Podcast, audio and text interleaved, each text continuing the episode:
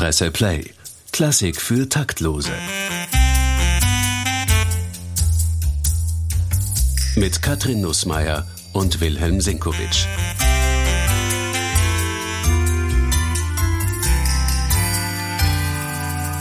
Herzlich willkommen bei einer neuen Folge von Klassik für Taktlose. Lieber Willi, wie ist das denn eigentlich? Gehörst du zu den Tänzern auf dem Parkett? Liebe Katrin, nein. Ich habe da einen prominenten Kollegen und der hieß Johann Strauß. Der war auch kein Tänzer? Der hat es gehasst Wirklich? zu tanzen. Allerdings muss ich sagen, der größte von allen, Mozart, hat liebend gern getanzt. Also da gehen Bruchlinien durch die ganz großen der Musikgeschichte. Also ich muss mich jedenfalls nicht genieren. Strauss hat auch nicht gern getanzt. Du bist in ganz guter Tradition als Nicht-Tänzer. Ich versuche ja gerade wieder reinzukommen. Ich mache gerade auch wieder einen Tanzkurs und habe da immerhin schon den langsamen Walzer gelernt. Der Wiener Walzer, der folgt noch. Mhm. Aber liebe Hörerinnen und Hörer, Sie merken schon, wir reden heute über das Walzertanzen, über den Walzer und die Ballsaison. Also über das Walzer tanzen kann ich eben nicht reden, weil da redet der Blinde von der Farb. Aber über die Musik des Walzers kann ich ein bisschen was sagen. Wunderbar, dann hätte ich gleich einmal eine Frage. Wir haben den Walzer in Österreich, sehr beliebt. Du hast uns auch in der Folge zum Neujahrskonzert schon erzählt, dass der vom Ländler abstammt, gewissermaßen. Mhm. Der war auch schon im Dreivierteltakt. Haben wir als Österreicher den Dreivierteltakt erfunden?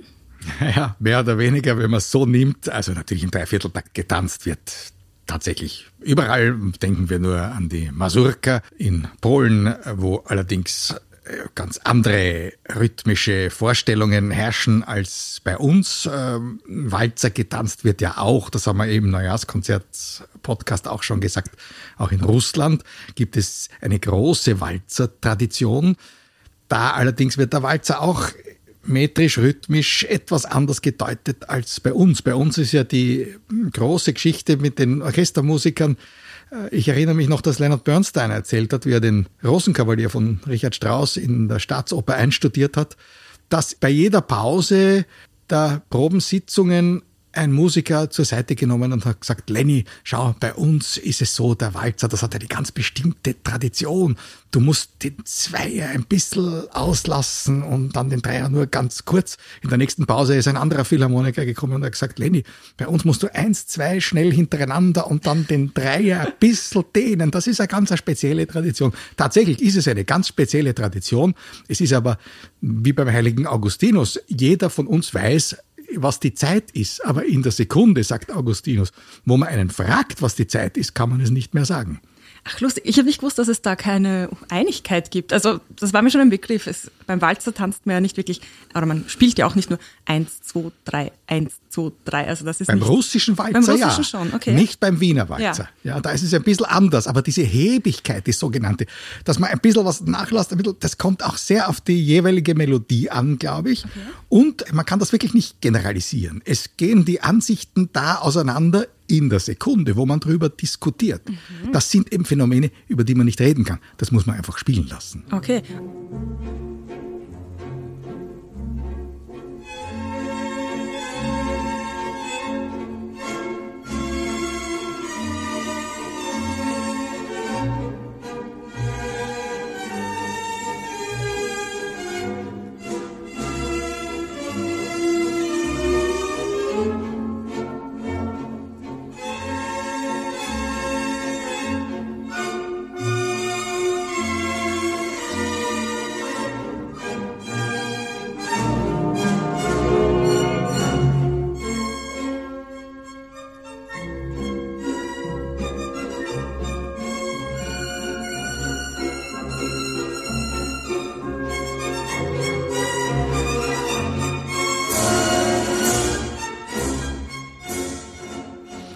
Siehst du das? Muss das jetzt 1, 2, 3 oder 1, 2, 3 sein?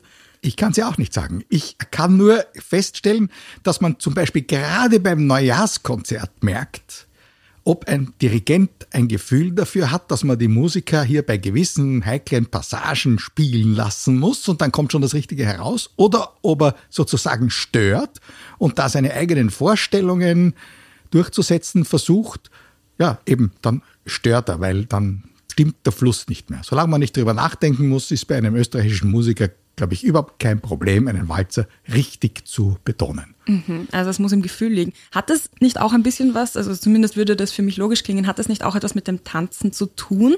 Die Tanzschritte vom Walzer sind ja so, der erste und der zweite Schritt, da holt man ein bisschen mehr aus und den dritten, den stellt man dann noch schnell dazu.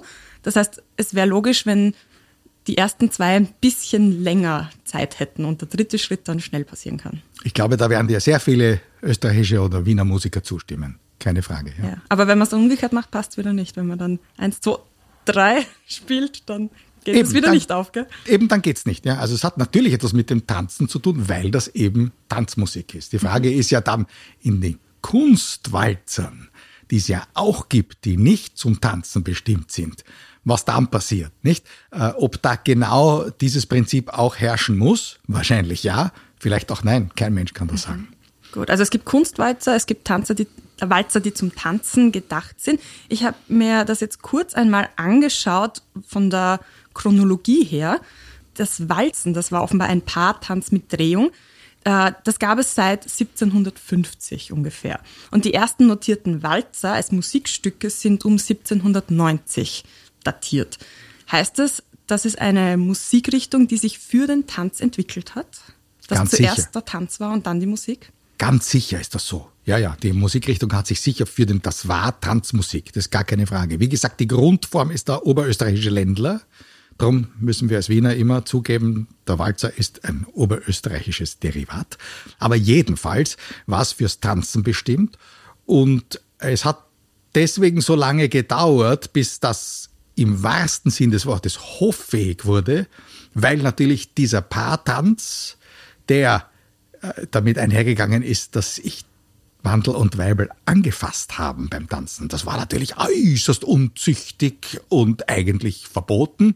Und bei Hofe war es so, dass als der Walzer dann in Mode gekommen ist, in der Zeit um 1800, dass diese modernen Tänze, diese Walzer erst gespielt werden durfte, wenn das Erzhaus sich zurückgezogen hatte. Also wenn quasi nur mehr das etwas niederere Volk, konnte schon auch adelig sein, aber jedenfalls nicht in erzherzoglichem Rang. Also wenn die übergeblieben waren, dann durften die Walzer gespielt werden. Darauf haben sich natürlich alle Jungen sehr, sehr gefreut. Also ab Mitternacht wird es dann ernst und beim Walzertanzen ist man ja auch sehr eng in der Tanzhaltung. Also genau, und ja das war ja Tuchfühlung. Ja, genau. Und das war das, was natürlich äußerst anrüchig war, was aber andererseits natürlich diesen Tanz ungemein populär gemacht hat. Und dann in der Biedermeierzeit war das natürlich die Sache.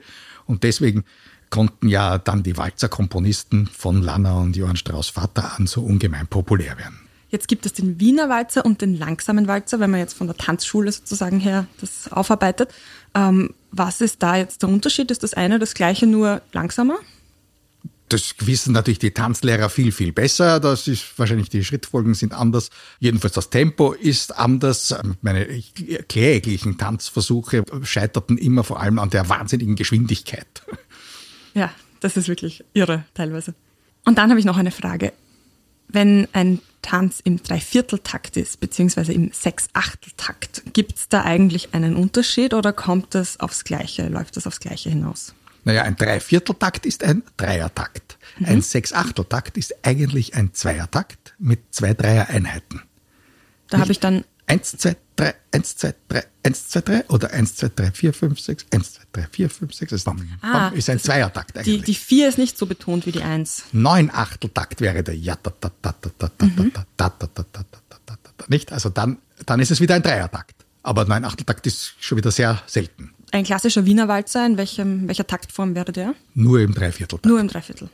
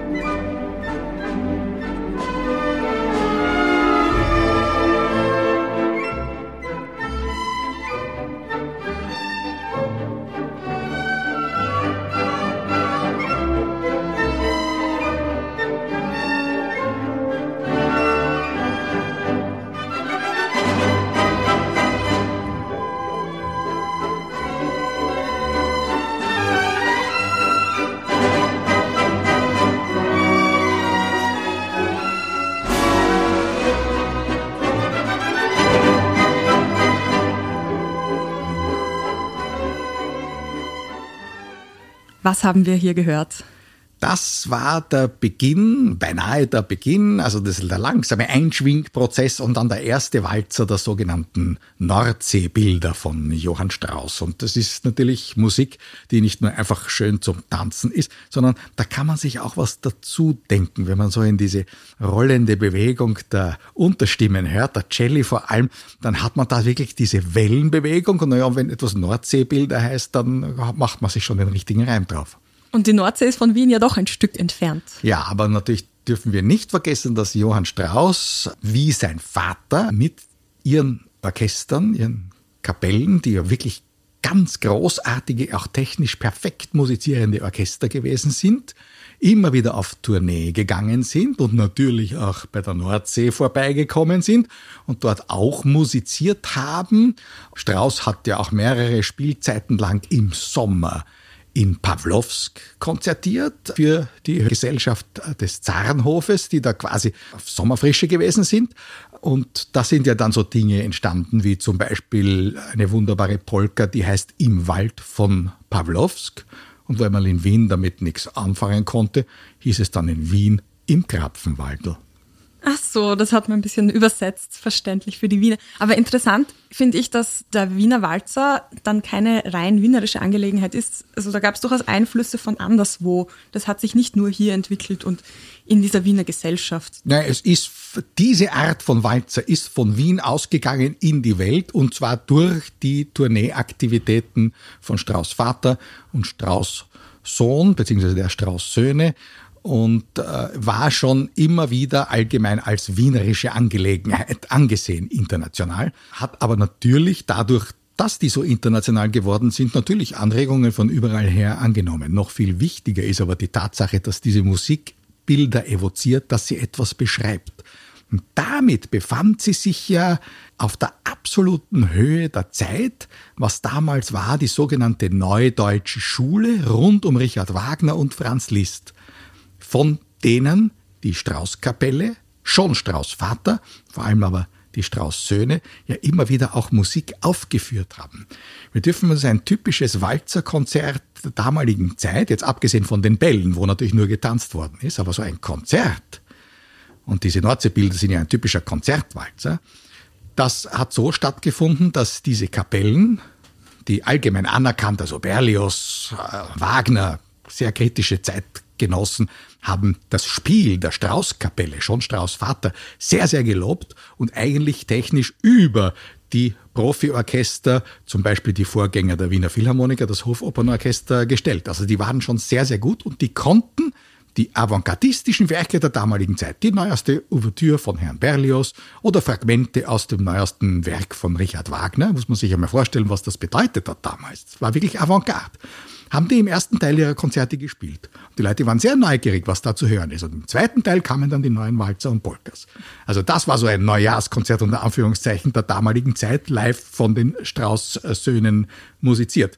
Und die haben natürlich in ihre Walzer Elemente der neuen Musik der damaligen Zeit, also vor allem von Franz Liszt, hereingenommen.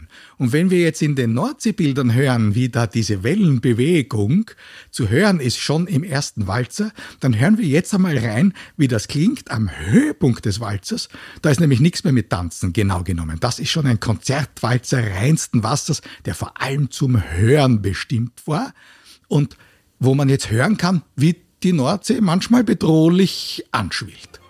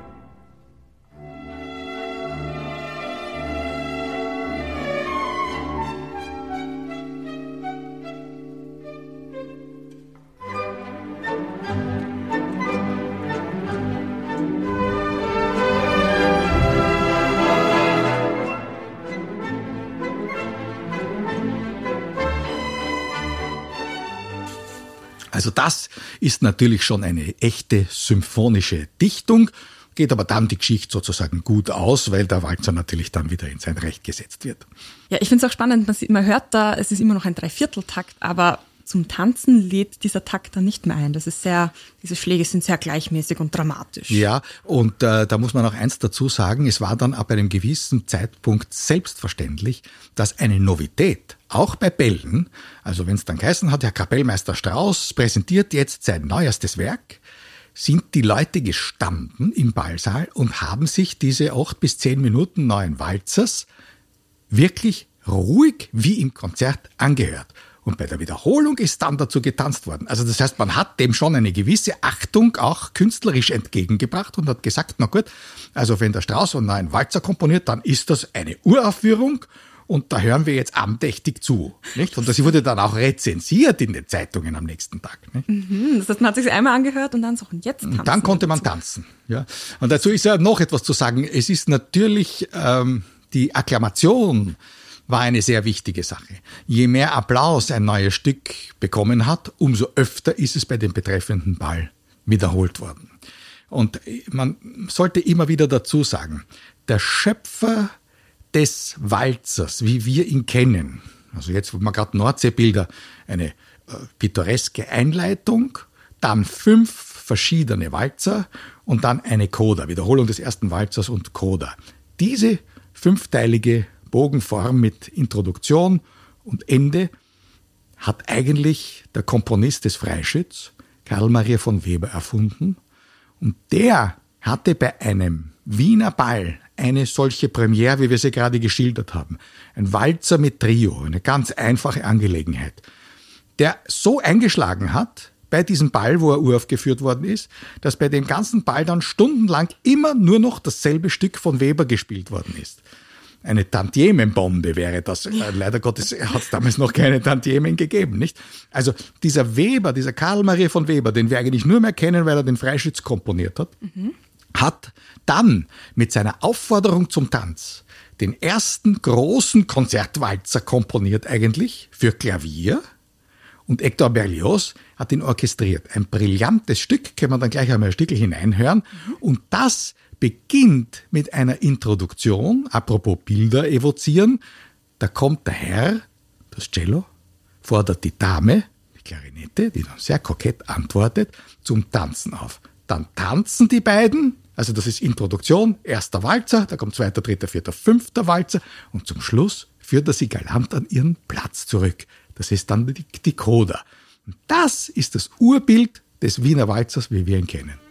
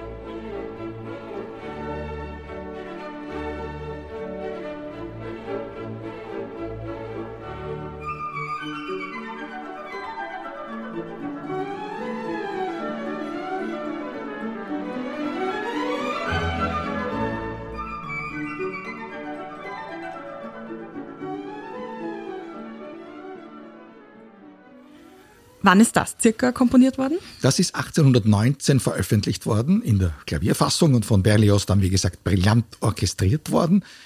1819 war genau das Jahr, wo Strauss Vater und Lanner zum ersten Mal ihre größeren Unternehmungen gestartet haben und mit kleinen Orchestern gespielt haben. Also das Stück steht wirklich als Vorbild da und die frühen Sachen von Lanner und Strauss, Josef Lanner und Johann Strauss Vater, sind ja noch eigentlich mehr oder weniger in dieser Reihungsform komponiert, wie man es davor gemacht hat. Also es gibt ja schon Walzer und Tänze von Beethoven, es gibt welche von Schubert natürlich, wo man dann sagen kann, naja, das ist vielleicht noch ein bisschen ein Ländler oder noch nicht wirklich ein Walzer oder schon ein Walzer und ab Lanner und Strauß ist es dann wirklich walzermäßig, aber Weber hat damals schon diese fünfteilige Form mit Introduktion und Coda komponiert, die dann für den Wiener Walzer eigentlich bestimmend geworden ist, wo wir jetzt sagen, der Walzer, der Kaiserwalzer, der Donauwalzer. Damals hat man noch gesagt, die Walzer, weil es waren ja immer mehrere hintereinander. Es waren nicht immer fünf, manchmal waren es weniger, manchmal waren es mehr.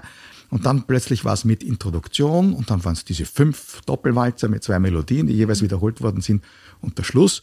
Und das hieß dann irgendwann einmal nicht mehr die Walzer, die Kettenbrückenwalzer, sondern der Donauwalzer. Das heißt, es ist vom Teil eines Musikstücks aufgewertet worden zur eigenen Gattung. Zu einer Komposition, nicht? Und wie wir schon gesagt haben, große Vorbild Liszt, Tondichtungen. Es ist auch kritisiert worden. Also Eduard Hanslick, der ein großer Verehrer von Johann Strauss gewesen ist, hat sich, je mehr sich die Sträuße, also Johann und Josef Strauß vor allem, ästhetisch an Wagner und Liszt orientiert haben, umso mehr hat er sich abgewendet von ihnen und dann immer gesagt, na, Meister Strauß hat wieder ein neues Walzer-Requiem komponiert. Also das waren, hat nicht alle glücklich gemacht, diese mhm. Annäherung an die Kunstmusik. Ja, wie war das denn damals? Gab es dann eine Unterscheidung? Es gibt so die, die echte Konzertmusik und die Walzer, die sind halt so das fürs Volk, was Leichtes zum Tanzen, ein bisschen sowas tralala. War das ein bisschen so? Ja, das war so, also diese Scheidung von Kunstmusik und Unterhaltungsmusik ist datiert eigentlich aus dieser Zeit. In Wahrheit ist man noch nicht draufgekommen, dass das vielleicht Unterhaltungsmusik sein könnte oder dass das, was die großen Komponisten machen, Mozart wäre nie auf die Idee gekommen, dass er keine Unterhaltungsmusik schreibt, wenn er nicht gerade das Requiem vertont hat, nicht? Also Gebrauchsmusik ist wieder was anderes. Aber die, die und auch die Symphonien waren natürlich Unterhaltungsmusik. Und bei Beethoven wird das schon ein bisschen anders. Da geht er schon in einen ernsthaften Bereich, wo man sagen kann, na, bei der Eroica unterhält man sich also zumindest im Trauermarsch nicht wirklich die Viertelstunde. Da ist schon etwas im Raum, was etwas anders ist. Und genau in dieser Zeit trennt sich ja dann die Tanzmusik komplett und nähert sich mit den Strauß Söhnen, aber dann doch dieser Kunstmusik, dieser ernsten Musik unter Anführungszeichen, wieder ein bisschen an. Und das ist ein ambivalentes Verhältnis und das ist, äh, das ist ein befruchtendes, ein gegenseitig befruchtendes Verhältnis. Denn auf der einen Seite, die Strauß Söhne orientieren sich an Liszt und Wagner, ästhetisch, mit den Klangfarben und auch mit ihren Bildern, die sie komponieren. Und auf der anderen Seite mehr und mehr bedeutende Komponisten, beginnend mit Frédéric Chopin, schreiben Walzer ganz ernsthaft. Und ich meine, wir haben dann Walzer in Symphonien. Mhm. Bei Mahler haben wir auch nicht nur Walzer, sondern auch Ländler, also Rückgriff, da ist beides nebeneinander. Das befruchtet sich gegenseitig. Wenn du sagst, die Strauß-Brüder haben sich inspirieren lassen von Liszt und Wagner, kann man das, wenn man auf einen Ball geht und dann gespielt wird, kann man das in manchen Teilen vielleicht raushören? Gibt es da gewisse Stücke, wo man darauf achten könnte und sagen, ha, hier ist ein Wagner drin? Absolut. Wir haben sie jetzt in den Nordsee-Bildern schon gehört. Das ist natürlich da, wo sich dramatisch zuspitzt. Das könnte aus einer Tondichtung von Franz Liszt sein. Das könnte ein Klangbild aus einer Wagner-Oper sein. Gar keine Frage. Das kannten die Sträuße alles. Zum Teil waren sie sogar wichtig für die Rezeption dieser modernen Musik.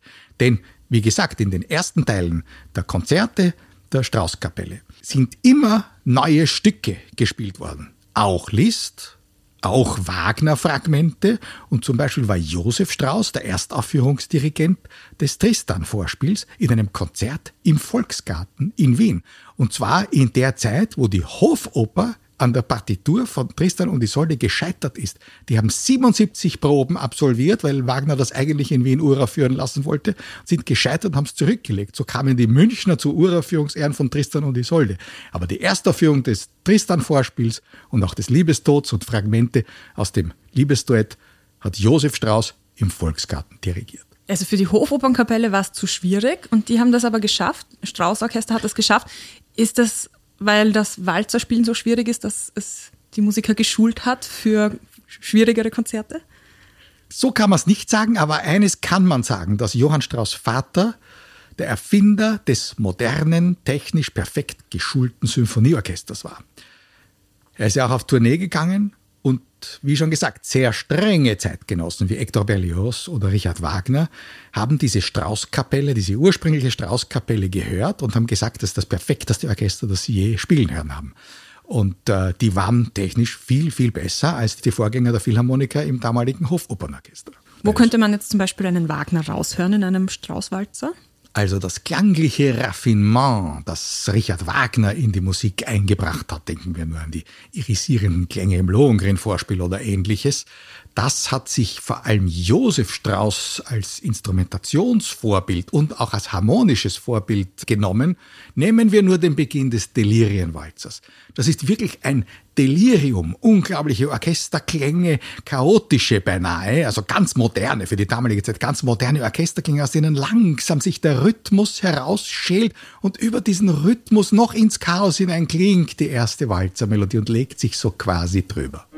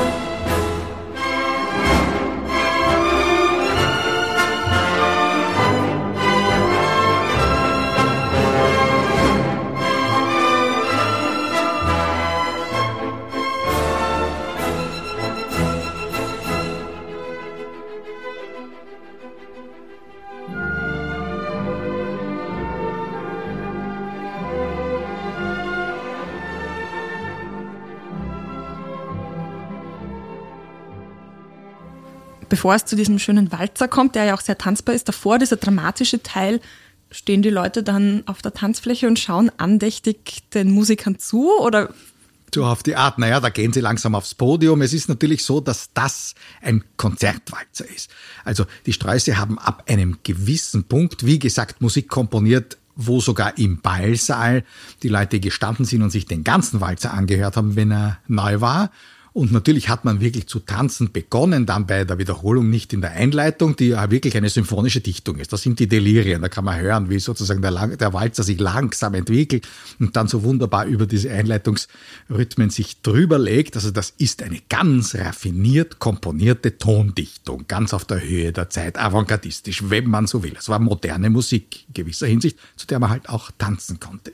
Mit dieser Bildmächtigkeit dieser Musik, da kann man sich ja wirklich etwas vorstellen dazu. konnte man ja auch sehr gut Witze erzählen oder Pointen setzen, sagen wir so. 1889 hat Johann Strauss über Auftrag für eine Eröffnungsveranstaltung, eine architektonische Eröffnungsveranstaltung in Berlin einen Walzer komponiert. Wir kennen den, der hieß ursprünglich Hand in Hand, wir kennen den als Kaiserwalzer.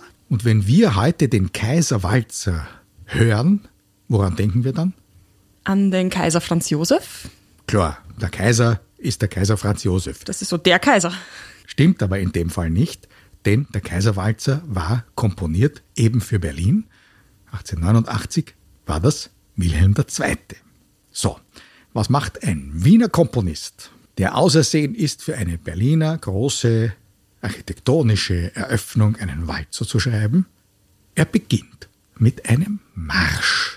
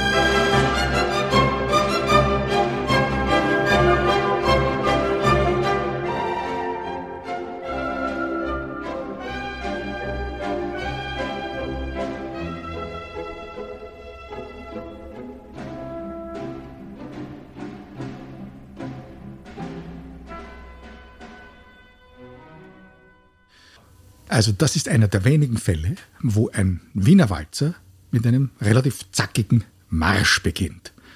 Und jetzt kommt der Witz. Der Wiener sagt, das seid ihr preisen. Jam, babim, babam, bam, bam. Und ich zeige euch jetzt, wie es geht. Dazu kann man natürlich auch wunderbar Walzer tanzen.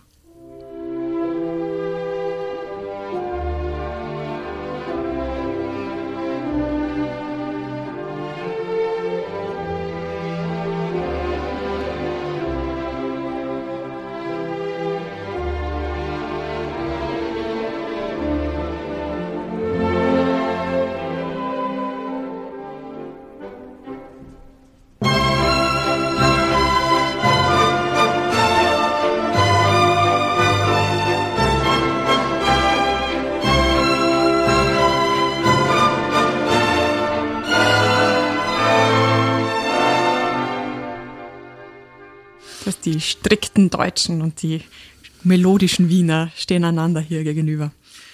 Ein bisschen eine Rache für Königgrätz schwingt da natürlich noch mit. Das war zwar lange her, mehr als 20 Jahre, saß den Wienern aber doch noch in den Knochen. Und wir sollten eins nicht vergessen. Der berühmteste aller Walzer, der Donauwalzer, hatte etwas mit Königgrätz zu tun. Ach so.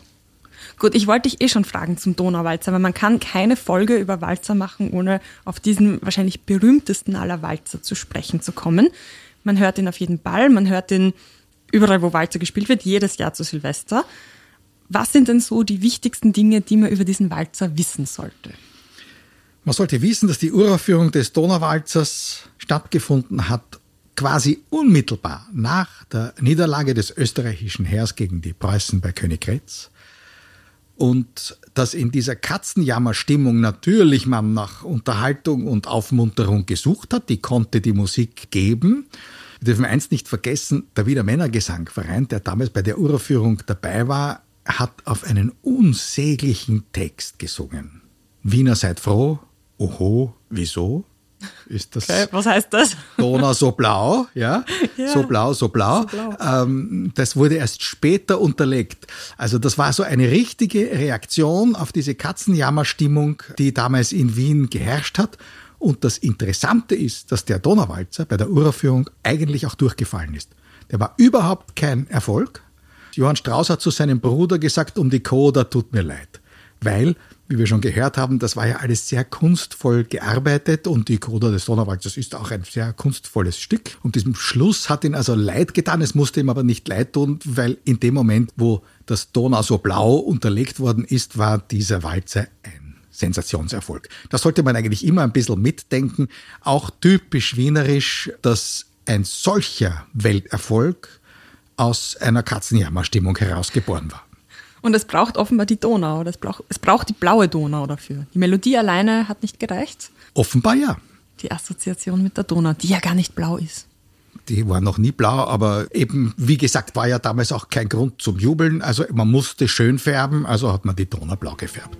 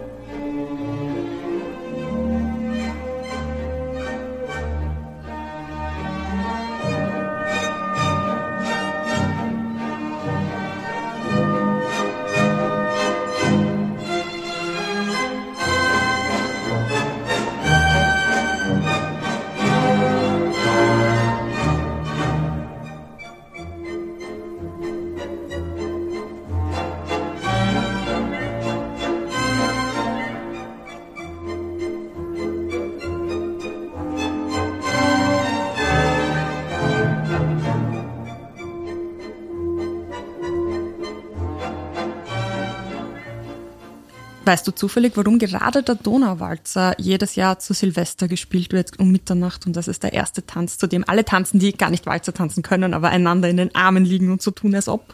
Ja, es ist einfach die österreichische Nationalhymne geworden.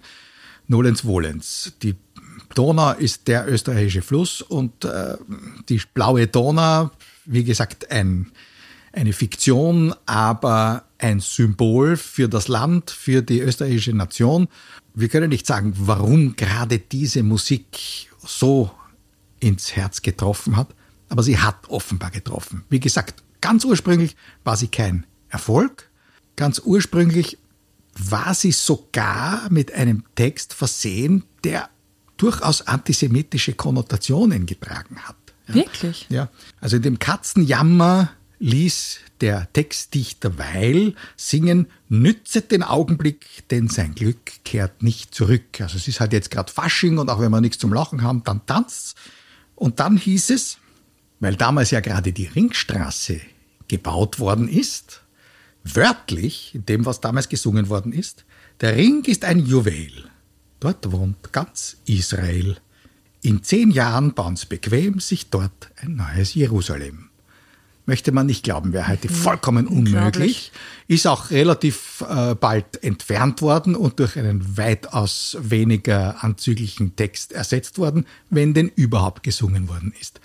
Der eigentliche Erfolg des Donauwalzers war in dem Moment, wie es hieß, an der schönen blauen Donau und wie nicht mehr dazu gesungen worden ist, sondern wie der Konzertwalzer und der Tanzwalzer par excellence gewesen ist. Das war dann von Anfang an so und nach der nicht gesungenen, nach der instrumentalen Erstaufführung durch die Straußkapelle haben die Zeitungen auch tatsächlich von einem Schlager geschrieben. Das war nie zuvor von einer Musik der Fall gewesen. Also das war der erste Schlager der Musikgeschichte. Lustig, das merken wir uns auf jeden Fall. Wenn wir vom Walzer weggehen, gibt es eigentlich andere klassische Musikstile, zu denen noch getanzt wird. Ja, bleiben wir mal bei den Bällen. Also bei den Bällen haben wir den Walzer und da haben wir auch die Polka. Wobei ah ja, klar. Bei der Polka ist dazu zu sagen, dass die Polka ist im geraden Takt, im Zweiertakt in der Regel und geht schnell dahin. Das ist die sogenannte Schnellpolka. Kennt jeder von uns irgendein Lieblingsstück. Und dann gibt's aber noch die Polka Masur und die geht im Dreiertakt. Die ist viel, viel gemächlicher und die ist auch immer wieder genützt worden zu wunderbaren Klangbildern. Ich denke da und unvergesslich in einem der Neujahrskonzerte von Carlos Kleiber. Eines heißt Die Libelle von Josef Strauss und die schwebte damals wirklich durch den Musikverein mit einer unglaublichen Eleganz.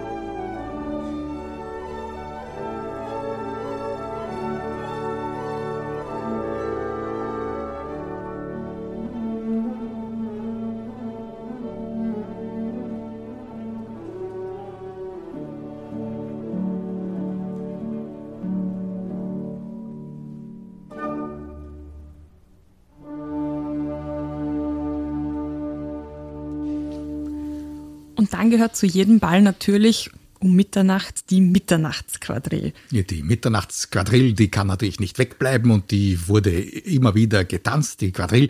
Ein Tanz für mehrere Paare. Das wird ja dann in Riesenaufstellungen äh, choreografiert und funktioniert nie natürlich. Es ist immer und ein Wahnsinnschaos und keiner kann die Schritte und irgendwie haben trotzdem alle Spaß dabei. Es ist ein Hetz. Ja. Es ist einfach eine Hetz. Gut choreografiert ist das natürlich eine ganz virtuose Angelegenheit und die Leute damals konnten das natürlich auch. Der Witz war, bei uns wird ja im Normalfall die Fledermaus-Quadrille getanzt. Und da haben wir Melodien aus der Fledermaus im richtigen Rhythmus arrangiert. Okay, also es ist quasi ein Tanzmedley. Könnte man sagen. Und es wurde damals genutzt, also Johann Strauss zum Beispiel hat jeweils aus dem neuesten Schlager, wenn wir das Wort schon verwenden wollen, auch aus den neuesten Opernschlagern neue Quadrillen gemacht.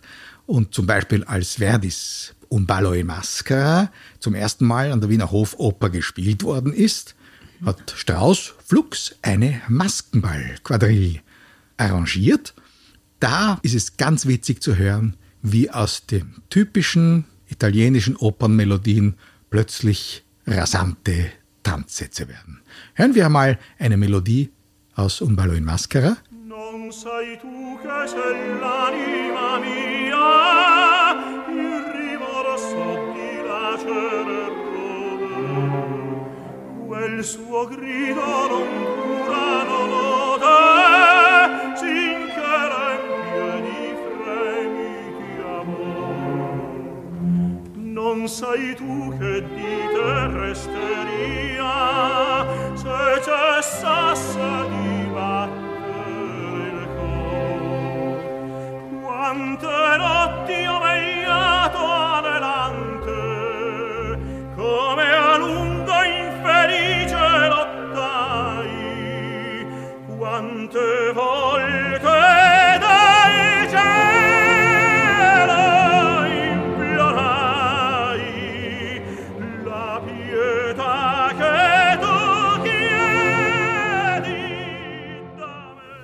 Das war Giuseppe Di Stefano mit einem Fragment aus Un ballo in Maschera von Verdi. Und bei Johann Strauss klingt das dann folgendermaßen.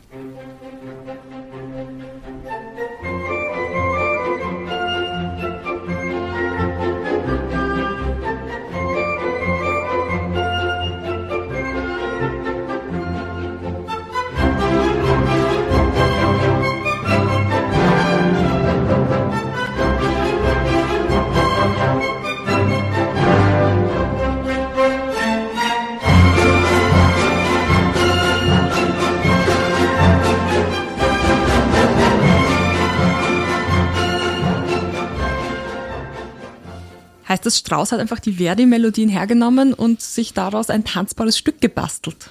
Ganz genau. Super. Und die Leute tanzen dazu. Wunderbar. Dann hoffe ich, dass wir jetzt auch noch ein bisschen das Tanzbein schwingen werden. Vielleicht wird aus dir ja doch noch ein Tänzer. Ja, ja, wenn du mich verführst auf ja. dem Parkett. Na passt, dann, dann, dann fordere ich dich jetzt zum Tanz auf und damit verabschieden wir uns. Was möchtest du denn tanzen jetzt? Nein, einen Walzer natürlich. Also du darfst dann- dir den Walzer aussuchen. Dann hören wir vielleicht mit einem Lieblingswalzer von mir auf. Wir haben schon den Delirienwalzer von Josef Strauss angespielt und der zweite, ganz deutlich von der damaligen Avantgarde inspirierte Walzer, das waren die Sphärenklänge, unvergesslich für mich interpretiert, nicht nur beim Neujahrskonzert, sondern auch beim letzten Gastspiel der Wiener Philharmoniker und der Herbert von Karajan in New York. Das war wirklich ein Erlebnis der Sonderklasse und der Mitschnitt vom Neujahrskonzert existiert, glaube, ein schöner Schlusspunkt für unsere heutige Sendung.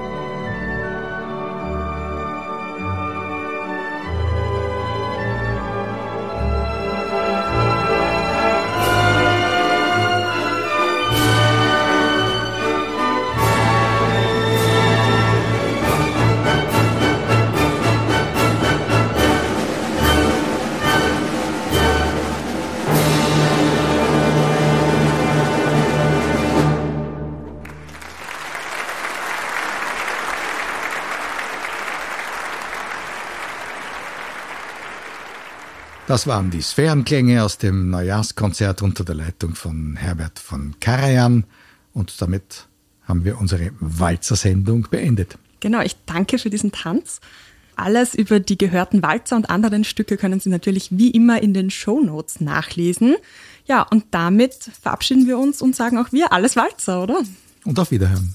Presse Play. Klassik für Taktlose. Mit Katrin Nussmeier und Wilhelm Senkowitsch.